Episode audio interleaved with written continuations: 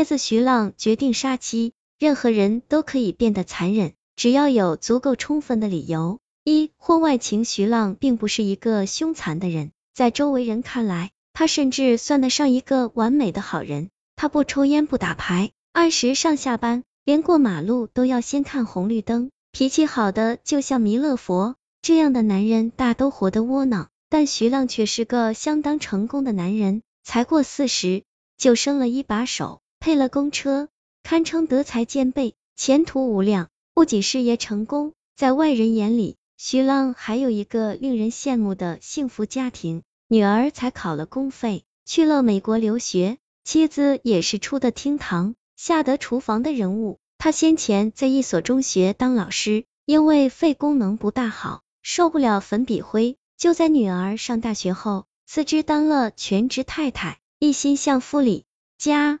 他们夫妻原是大学同学，一毕业就结了婚，无风无浪过了二十来年，相敬如宾了半辈子，至今还隔三差五的在晚饭后挽了胳膊在小区里散步呢。年轻的时候，大家都说他们是郎才女貌，现在人到中年，就换了说辞，把这叫琴瑟和鸣。然而张爱玲说过，生活是一袭华美的袍，内里爬满了虱子，没有人知道。徐浪自女儿出国后，与妻子之间的隔膜就越来越深了。他的幸福生活只剩下了一个空空的壳。他已经把大半个人交给了另外一个叫宁晶的女人。这起外遇事件正是徐浪想要杀妻的第一个理由。其实有了第三者也不一定非要杀人，只要离婚就行了。可是对徐浪来说，离婚却是一件比杀人更可怕的事。他已经做。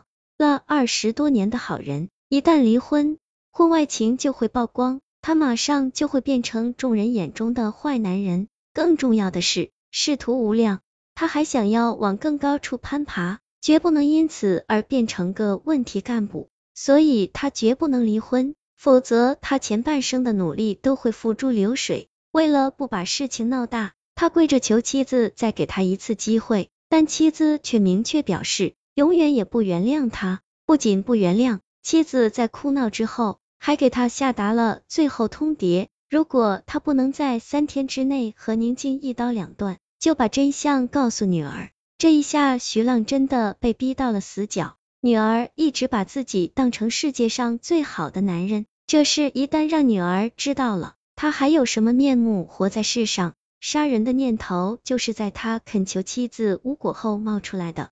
犯了一个错误，就要用十个错误来掩盖。徐浪在绝望中想到了铤而走险，只要妻子死了，自己就永远还是女儿心目中无所不能的神。为了保住自己在女儿心目中的好父亲形象，这是他想要杀妻的第二个理由。徐浪在心里对自己说，就算把妻子杀了，也不能让女儿知道这件事，而要女儿不知道这件事，他就不能和妻子离婚。但是不离婚，宁晶又不会放过自己。二情人宁晶大学毕业没几年，在徐浪的单位里做出纳。一年前，有个老会计辞职，办交接时发现账上少了十万块钱，一查查到了宁晶头上。按常规，徐浪只要秉公处理就是了。但宁晶是个漂亮姑娘，而且几乎和自己的女儿同年，这使徐浪有了不忍之心。决定将事情低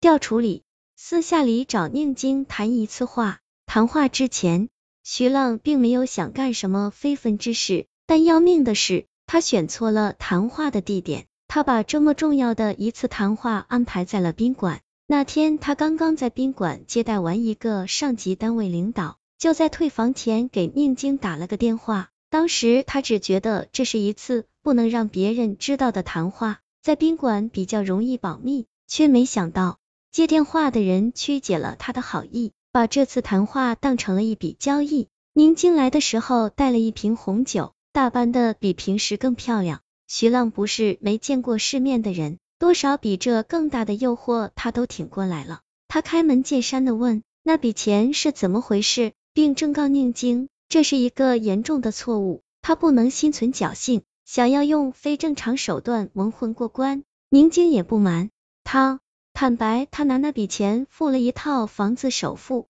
他说他想把父母从老家接到城里来，原想等这边的房子收拾好，让父母先住进去，再把老家的房子卖了，就立刻把挪用的公款亏空补上。但没想到碰上了烂尾楼，开发商迟迟不交房，他的计划被全盘打乱了。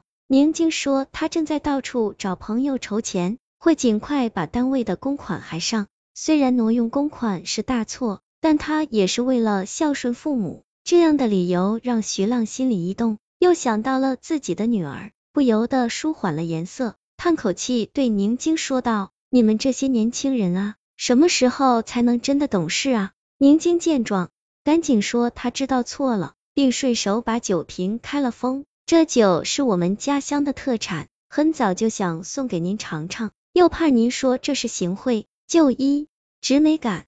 今天您就破个例，算是我向您认错，您不会不赏脸吧？徐浪喝过不少好酒，不算专家也是个行家。平心而论，那酒的品质实在不怎么样，但后劲却出奇的大，才两杯下肚。他就有些管不住自己了，看着宁晶的眼神竟渐渐迷离起来。事后，他一直怀疑那酒被做了手脚，但宁晶不说，他也就没问。